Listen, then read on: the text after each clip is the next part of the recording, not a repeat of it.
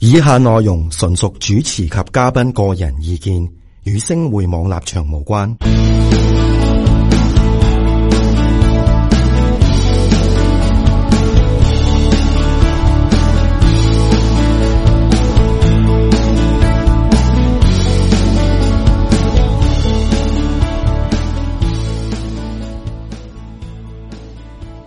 好，又嚟到財金工房 live 啦，阿寶係，咁就過往今次有啲唔同喎，嗯點唔同法咧？咁當然都係我哋兩個做，都係我哋兩個做主持啦。係咁但係咧，今次咧係點咧？誒，我哋個題目係咩啊？港股啊，跌完未啊嗯？咁點解有呢個題目啊？因為最近跌得好多咯，係 啊，當然啦，咁所以先至有咁嘅題目啫。咁但係過往啲題目咧，就喺呢個收費環節嗰度咧，就講得比較多啲啦。係咁今次我哋就調翻轉。冇錯，就喺 live 嗰度咧講多啲呢個話題。嗯咁、跟住咧，可能有啲朋友話：喂，咁我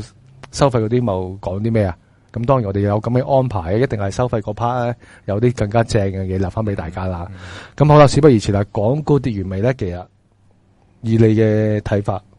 誒，暫時四個字咧，暫時斷定先，暫時轉定咁就誒，急急救中啊 係咪？咁冇係咪冇咁嘅嘅。咁誒、呃首首先就其實誒、呃如果大家睇翻睇翻嗰個 fundamental 嗰個情況咧，咁其實誒、呃我哋節目第二部分咧都會有一啲圖同埋有一啲誒、呃比較新嘅研究嗯結果出咗嚟俾大家睇。咁誒、呃可以俾大家先睹為快少少東西先啦，咁麻煩 P 二先。嗱，今日嗯同 P 二啊，今日有有個事情好特別喎，今日有咩咁特別啊？今日今日邊個幫我哋錄啊？其實哦，係喎，今日阿台阿台長親自出啊係今馬日，台長親自啊係啊，咁所以我哋都打新十二分嗯鐘，係啊冇錯。咁即係我哋平時係唔打聲細咁聲咋。誒，今日十嗯二定係平時十一？系 啊，应该话应该调翻轉，平時係十二，今年次十五，好嘅，好啦唉，係翻返我嚟。計翻嚟 先，咁呢個就係誒，其實一個誒新嘅研究，咁就用一啲 fundamental 嘅誒數字去 figure 一啲。呃一啲轉角位出嚟，咁其實誒呢、呃個就係啲乜呢？其實我可以好肯定同大家講，就係一啲好誒大家成日聽到嘅事情，但係聽到但係唔知點用，但係亦都唔會諗到係可以咁樣用法。嗯，咁啊，我特登打問號嘅，咁啊，或者哎我以為係出唔到啲字 添，真唔係係，好啊因為咧咪啲假啲字出唔到，所以咁大家見到其實個圖就係、如果下邊嗰個 indicator 啦，咁啊，如果上升咧，咁如果港股又升咧，咁你見到往後嘅日子都唔會好過嘅，其實嗯係啊，，好簡單嘅，即係你其實一二三四五六七係咪七？係呢度七啊八個八個車，咁啊八個車位咁就大家可以留意下。咁啊係乜嘢嘢嚟嘅呢？咁啊好老實啦，咁啊下半部分先至我哦 OK 係啊先至睇市啦，咁所以先睇點住啊。所以點解話诶下半部分啊收費嘅時候啊，會有啲更精彩、更正嘅嘢俾大家咧？當然係有原因啦，係咪係？啦如果唔係點會膽粗粗就將個題目擺咗係喺啦， live 度講咁多咧？一定係有原因嘅。冇錯。咁但係我都，咦？咁我係咪我係咪有幅圖噶？我本你身 A，係哦係啊 A 六啊 A 六麻煩唔該係啊。咁啊呢個 Andy 就今日 send 俾我，咁佢話喂你好啦留意下啊咁啊。咁我留意啲咩咧？咁下邊嗰個就 RSI 啊，嗰、個、呃、指數啦，可以咁講，即係超買同超買區啦冇，錯即係咁上下啦冇。錯。咁啊，超買大家都知啦，就好即係佢用一個五十為呢個分界線嘅，係咁即係五十樓上咧就開始就多咗人買啦。啊如果懟到上七十咧，就已經等於喺股市已經去到一個好高嘅位置啦。高咁啲情講。緒高漲，情緒 very 興奮啊嗯咁啊，如果誒喺五十樓下咧，咁啊當然啦就比較麻煩啲啦。如果落到去而家譬如三十啊，或者係誒廿幾啊嗰啲咧，咁啊當然啦就真係悲哀啦，冇錯或者等於錯零八年咁嘅情況。咁你見到咧，我就喺度諗，我就喺度睇喎。原來一掂過三十咧，因為而家近排個市點啊，掂過三十呢點講係啊，啲。穿過三十噶，穿過或者掂過下啦，係啊或者或者係穿過，大概計埋今次係有六次嘅。嗯，咁啊，你大家可以唉眼力高嘅話，就可以數一數啊，係啦，係啦。咁啊，你對應翻上面嗰圖，上面嗰圖又好明顯係恒生指數啦，係近呢三年啦，二零一六至二零一八年嘅走勢圖啦。你見到每次落到去三十點一點或者穿咗嘅時候咧，的而且確一個市咧，如果你望翻對方對應翻上去嗰條線咧，係真係跌緊嘅。嗯，嗯係啊，咁啊，同埋咧，過往嗰六次裏面有大概有四次到啦吓，係、嗯啊跌穿晒所有平均線嘅。今次都係啦，你好明顯啦，你見到啦，咩二百五十天線啊，乜線都穿穿晒啦。咁所以咧就出現咗一個情況，就係究竟啊可以跌到有幾多咧？嗯所以引申到今集嘅題目就係港股啊的完味咧。咁但係呢個圖咧都有睇到少少嘢喎，就話每逢咧佢一穿過嗰個三十嗰條線嘅時候咧，好快跟住就會反彈翻上去㗎。嗯咁啊反彈翻上去嘅時候咧，嗰、個幅度咧亦都唔細嘅喎。嗯即係都比較偏向，都有段時間都比較長。呢即係唔係話唔係話打一彈，跟住就哦收工嗰嗰陣嘅。咁但係今次又會唔會係一個例外？當然唔知啦，因為我哋始終有個係咪係咪講中美貿易戰打到咁樣係咪先？咁就嗰個咁樣。我哋錄緊節目嘅時候，雖然係呢嗱呢個係 live 咧，咁收費節目係係禮拜六先出街嘅嘛。咁當其時咧，應該就會知道咧，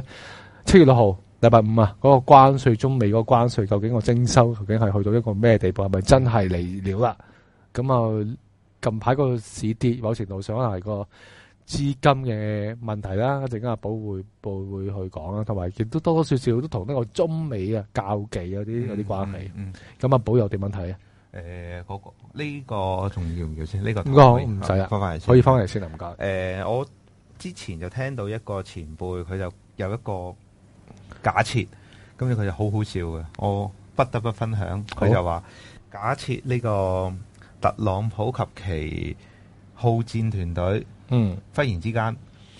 食物中毒哦，咁樣，瓜咗，嗯，咁呢個市會點呢？市究竟係 喜氣洋洋啊，定係哎呀死啦？以後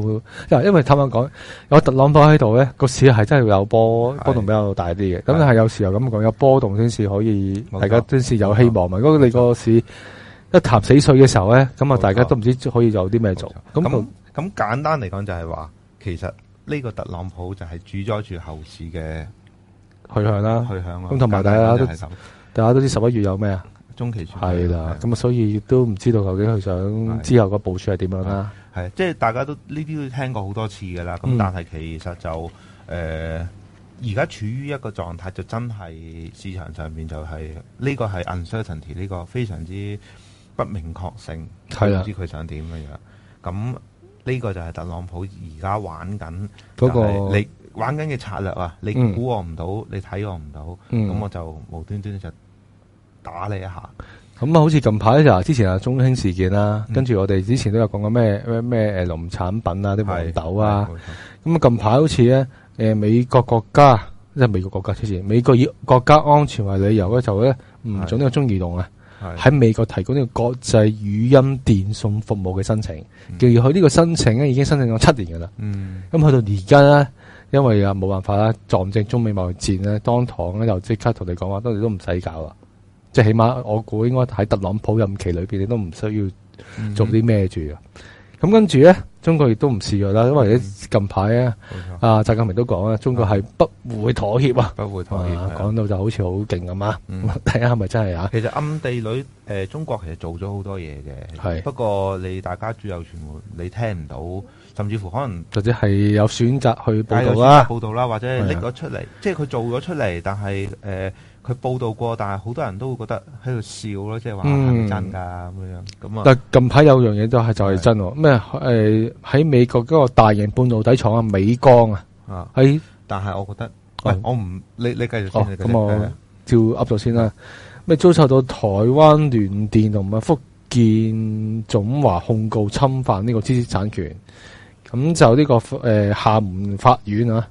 對呢個美光發出呢個禁制令，嗰、個禁制令係臨時嘅啫。嗯咁啊禁止可以喺中國出口呢個咧嗰啲芯片嘅產品啊，而嗯美光咧呢家美國公司啦，有一半嘅銷售咧假咧都係來自於中國嘅，嗯咁啊話佢好似當佢公布咗呢個消息之後咧，好似個股價都跌咗成兩成，啊係嗯係啊。OK，你可以繼續啦。我意思想頭先講就係話，誒、你乜嘢真咧都唔夠以下呢幅圖嗰個反擊嘅真。咁麻煩 P E 四嗱呢個圖一講出嚟，大家其實深水清嘅聽眾聽到呢度都已經知道係乜嘢嘢啦。誒 P 四 P 四，咁誒呢一個之前我哋都成日遇哦，核係彈級嘅武器。係咁啊，呢個就係人民幣啦。咁啊，誒 CNY、CNH，咁啊唔需要誒、大家嗰、個再解釋啦，再解釋噶啦。咁啊，離岸在岸。咁你見到呢段時候，呢、個應該我 cap 出嚟呢，就係啱啱係啦，啱啱冇耐 cap 出嚟嘅啫。咁呢個其實係一個誒、周線圖嚟嘅。咁你記其實都見到就係佢呢一段由 Q 二開始嗰、個。誒、貶值程度係去去去到幾犀利，其實、嗯已經翻翻去呢個一七年中嗰個嘅高位。嗱、記住呢個係誒、美元對人民幣啊嚇，嗯越高呢就即係代表人民幣貶緊值，其實。嗯咁誒、已經翻到去零七年 Q2，咁即係意思就係話，我上年嗰個人民幣升值嗰個幅度呢，完全俾翻晒出嚟係。係啦，咁所以引致到就係誒而家其實我會覺得誒、嗯特朗普已經開始有少少，牛底，啊唔好講佢熬底啦，佢唔會熬底嘅，其實、嗯即係佢會係開始考慮到呢個嘅因素出嚟，因為用中國用人民幣貶值去抵消翻佢嗰係個徵收關税嗰樣係啊嘢仲嘛要，贏翻你轉頭添㗎，其實嗯即係即係佢嗰個抵消個幅度係多過係誒，OK。佢嘅徵稅個幅度，咁但係又有個 point 喎，如果佢貶值得太過多又唔可以，又唔得噶喎。係冇錯，因為佢其實所過以分都干要預就因為始終影響咗佢個人民幣國際化嘅步伐。咁咁啊但樣係好老實咁講，但係中國其實而家你見到中國個取態就根本就誒，佢、唔介意拖低嗰個股市、嗯去應付你哋嘅招數。因為點解佢唔介意咧？因為好坦白講，你嗰個 A 股啊啊，都係散戶居多嘅嘛，係係咪先？咁啊，基本上你犧牲下啲散戶都犧牲啩，係冇錯， 係咪？係 A 股都唔係而家今時今日嗰個咁嘅，即係個水平都而講咗咁耐都未翻翻去以前嗰個風光嘅高位度啦，冇錯。係咪？係咪？咁啊誒，講開貨幣市場就講埋其他啦，P 五啦，唔該。誒、呃呢、個美匯指數，咁啊大家見到噶啦，美匯咁就自呢個一八年四月開始，佢就開始呢個升勢。嗯，咁啊誒升咗成六點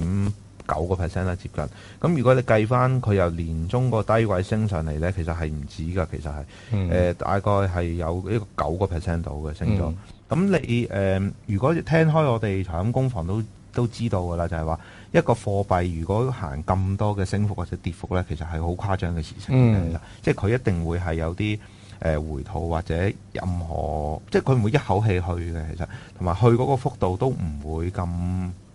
誇張。即係其實上年歐羅好誇張啦，升得咁結果換嚟乜嘢？換嚟就係佢嘅經濟數據唔好，就係、咁簡單嘅啫。嗯咁誒、呃你嗰個國家經濟冇咁好嘅時候，你誒、呃承受唔到嗰個匯水呢，就係、自己嘅問題。咁你見我相信美國而家呢一刻佢係 O K 嘅，嗯即係佢美國經濟其實我誒、呃有好多人會覺得好質疑佢哋嘅數字，但我覺得誒唔、需要質疑住，嗯即係呃誒咁有咁玩，A 有 A 玩，B 有 B 嗯玩啦，就係咁咁嘅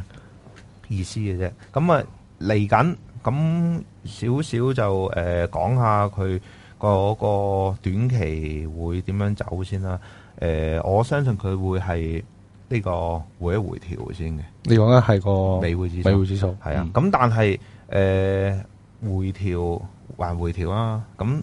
我都係嗰句，我係唔睇淡美美金嘅元，係啊，我會依然睇好嘅，嗯即係可能佢誒、呃可能回一回回到落去誒、呃有幾個位啦，大家可以留意下啦，九啊三點八一三啊。九啊三二七九啊，九啊二七四五啊，即係留意住呢啲呢啲位啦。即係通常呢啲位會成一承接，有啲承接啦。咁啊，誒、再跌穿咁就逐步逐步推落去啦。嗯咁啊、通常我就會覺得九啊三二七九呢啲位就會誒、緊要一啲嘅。嗯咁啊，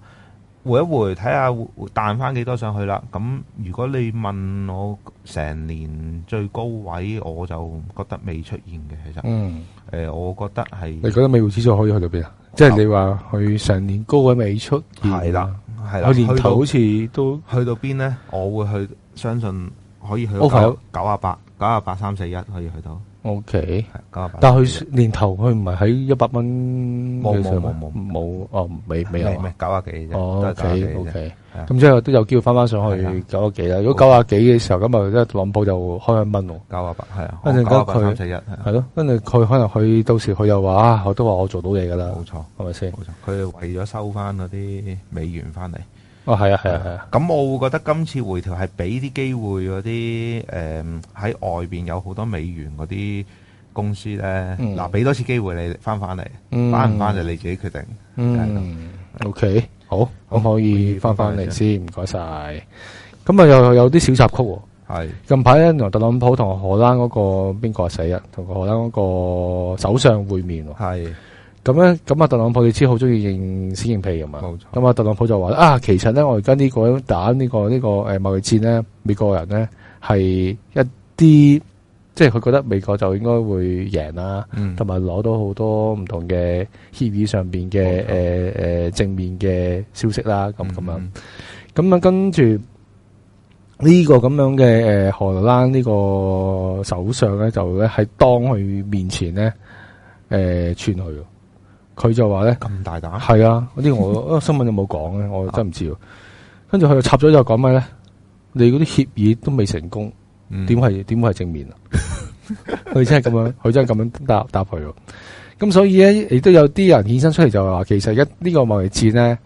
其實咧，譬如我假，譬如用假設啊美國咁先啦，究嗯竟美國人咧知唔知道打呢場貿易戰之後背後咧，其實因為咧。特朗普一定會講到，哇！打呢場仗啊，我哋美國會點點點好啊，係有咩優勢啊？啊，你哋你會多咗啲就業機會啊，嗰樣嘢噶啦。咁係如果唔講呢啲嘢嘅時候，咁點可以令到佢去做嗯呢、個呢、個計劃咧？佢好明顯而家就打緊民粹牌，係啦，因為佢個民望咧，佢嗱你唔好理佢有時喺 Twitter 度講埋啲嚇，你傻覺嘢係啊，但係佢民望係而家係不斷咁係啊樣係啊攀升緊喎，啱啊係。初初係幾個月前，我我都有睇呢段新聞，佢就係初幾個月前佢都仲係得三十幾個 percent，係啊佢但係最近創咗咧係呢個已經 over 五十噶啦，係啊，即係佢越打呢、個誒、呃、貿易戰，越打得個人咧，係。佢就民望反而越高。系佢將個中國形成係一個假想敵，係啊啦係，即係形容得呢個越明確，形容得中國越邪惡咧，咁其實佢嘅民望咧就會覺得自己就越嚟越高啊，係啦，同埋亦都令到亦都捉住咗美國啲民粹啊，係因為有啲人係真係唔中意中國噶嘛。覺其得實我覺得你佢哋蠢嘅啫，根本佢就係俾嗰啲主流傳媒係係係就係係根，本就係。咁同同埋埋你要嗰班美國佬嚟做翻車底褲啊，我包哦佢係食啦係，係咁啦好簡單咧，就係唔好話車底褲，淨係大家成日用嘅電話，係你啊試下而家搬翻晒去美國做，係啊我諗 大家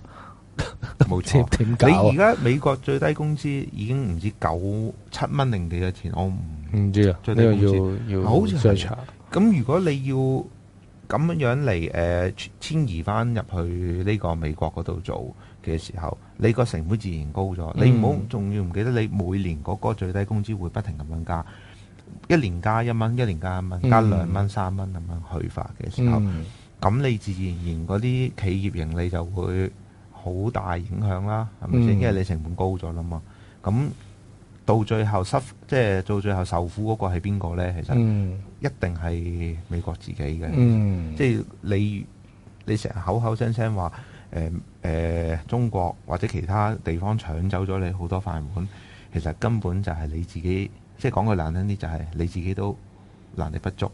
咁同埋始終都係講嗰句美國嗰、個誒成日都話貿易順差，成日捉咗呢樣嘢。基本上咁，你始終你美國本身一來已經儲蓄率已經好低啦，係而家又跌翻去負二啦。之前都仲零八年金日海要之後曾經上翻正數嘅，係之前節目都有講噶啦。跟住你又要諗翻佢哋咁中意消費模式，嗰個消費模式咁中意碌卡啦，呢嗯嗯樣嘢先就造就到咧長期咧呢個美國貿易冇錯逆差冇錯，嘅原因。嗱，中國就對佢就順差啫係，啊美國就調翻轉噶嘛。係呢個先係個根本嘅問題，而唔係話咩咩咩中國攞咗你好多冇錯冇錯嘢嘢啊，或者係話你整啲嘢咁咁平，唔好流入到嚟我哋美國度啦。咁冇我錯，坦白講，如果你啊，如果個電話假如全部喺晒美國做嘅話，你個通脹都都都幾金下，係 啊，仲加上你仲要加緊息喎，即係大家可想而知，到時你都民不聊生啊分分鐘就嗯係。當然我講得比較誇張啲啦，係係咪？咁但係阿寶喂，港股跌完未咧？啊其實就真係，我哋 好似有哦冇最後有冇講到？你如果咁樣問嗱 誒，我等陣先哦嚇，啊，我要我要喺 live 度提一提先。阿台長而家過咗廿分鐘，記得提一提我 啊。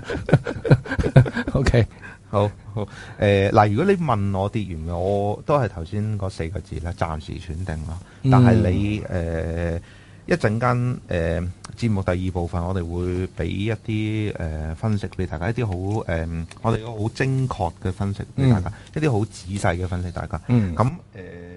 你話跌完未？我都係嗰句啦，暫時選定。嗯咁誒、呃要講多少少，可以劇透多少少咧，就係、今次其實就唔係牽涉到呢個結構性危機。嗯即係今次跌市，嗯咁你要有別於一五年同埋零八年，甚至乎一一年嗰啲時候，嗯因為嗰啲時候就零八年大家都知咩事啊，金融個金融體系誒、呃真係受損，成個架上架構構所出現咗問題。一五年就係呢、個嗰、個資金空轉，令到嗰個炒爆咗嗰個市。嗯咁啊誒一一年嗰時就美國嗰個債務即係哦歐係啊債問題啦，嗯其實咁都係呢啲牽涉到嗰個結構性問題。但係今次咁樣跌落嚟呢。誒、有幾個原，即係有幾個原因啦。咁其實仲有一個主要少少原因就係、誒六、月其實有好多沽盤，咁呢啲沽盤係來自邊度呢？係一啲大型嘅基金，呢嗯啲、基金呢，其實佢哋嘅操作呢，喺六月嚟講嚇，誒、係一個好重要嘅日子。嗯其實就係要俾嗰啲客戶做 redemption，redemption 即嗯係贖嗯回。即係如果你哋要攞翻錢走嘅，你就你誒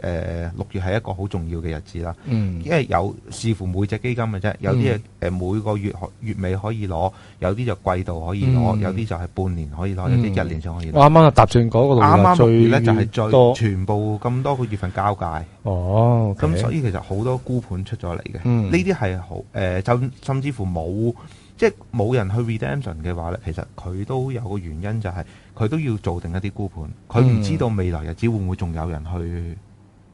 誒攞、錢走，嗯咁佢做定咁樣樣，咁所以就誒。唔多唔少會係因為呢啲原因加多一腳，咁另外嗯仲有一個原因其實就係誒嗰個資金問題啦。咁你見到誒六月傳統六月都係水緊嘅，其實誒、嗯大陸好水緊咁，所以通常降準都係六月嗰啲時候做。嗯但你會六月時候嗰啲聽到，咁誒、呃都係嗰句啦，暫時選定啦，我相信。咁但如果係咦咁啊！如果你咁樣講，成日都話五窮六絕，會唔會係真係有咁嘅原因？就係六絕啱啱搭轉搭正喺一嗯係㗎啲其實係有原因嘅，其裏實邊咧，有有有原因嘅，即 OK 係但係當然呢個唔會一定係誒、嗯主力原因啦，即係嗯會係部分原因係咁。嗯咁、當然你其實你六月其實嗰陣時都已經係好多。誒、風風雨雨啦，你嗯美元又咁強，係咪先？又搞到嗰、個，我哋都俾佢大家睇嗰個新興市場個貨幣指數同嗰、個誒、呃、資產其實係好大關係嘅。其實嗯咁誒好多原因啦，咁你其實個市場嘅情緒又悲觀咁樣，咁其實誒、呃我就會覺得暫時啊嚇呢一刻會嗯少少過度恐慌其實係，嗯咁誒、呃未來日子唔知第四季唔知，但係第三季我相信會係選定咗，暫時選定咗。係嗯，咁同埋始終都係講過嘅，有中美貿易戰咧，呢個亦都係令到咧嗰啲變數會比較大啲，即係究竟會啊呢個唔會？變做係好即係大會唔會有時會唔會再繼續跌落去啊咧？其實咧都有一個咁樣嘅情況，因為你唔知道突然間特朗普走咗出嚟，又唔知噏噏噏啲咩噶嘛。如果噏得啲嘢又太過 worse 嘅時候，咁個市又可能又再冇錯？再跌一跌都唔出奇，因為始終都係而家好坦白講，全世界都睇住特朗普 係出嗰個 Twitter 嗰個嘢講講啲咩嘅而家係，所以佢其實咧佢某程度上咧都改變咗一啲生態。係咩生態就係咧，過往一啲誒、呃、總統咧係要喺啊電視機面前啊講嘢啊，先至咪而家根本就連快到咧，通時都唔使電視機面前講，你就係喺 Twitter Twitter 度講就算。即係所以而家嗰個變動咧係比以往係大啲，嗯嗯我覺得啊。好，咁我應該我哋去到應該都差唔多咯誒啊嗯呃講多樣啦呃啊誒。喎，台長。嗰、個我哋講咗好多股市啦，係咪先？咁啊，其實誒、誒有個資產，我覺得可以大家留意下嘅。 OK 誒加字啊， OK，係啊，哦加字哦，我想講埋加字先係咪？係咪啊？定係定係收費先啦，我收佢先係好啊，你啊留翻多啲喺喺收費環節度講啦。加子係一個幾值，暫時幾值得留意嘅一個資產嚟嘅。係啦啊嗯，咁？點解咧？跟住家成日都話啦，啊，今日個一定有啲嘢放咗喺收費嗰度同大家去講，就更加精彩啊嘛，係咪先？OK，轉頭翻，喂，轉頭翻嚟見，收費環節見。係啦好，拜拜。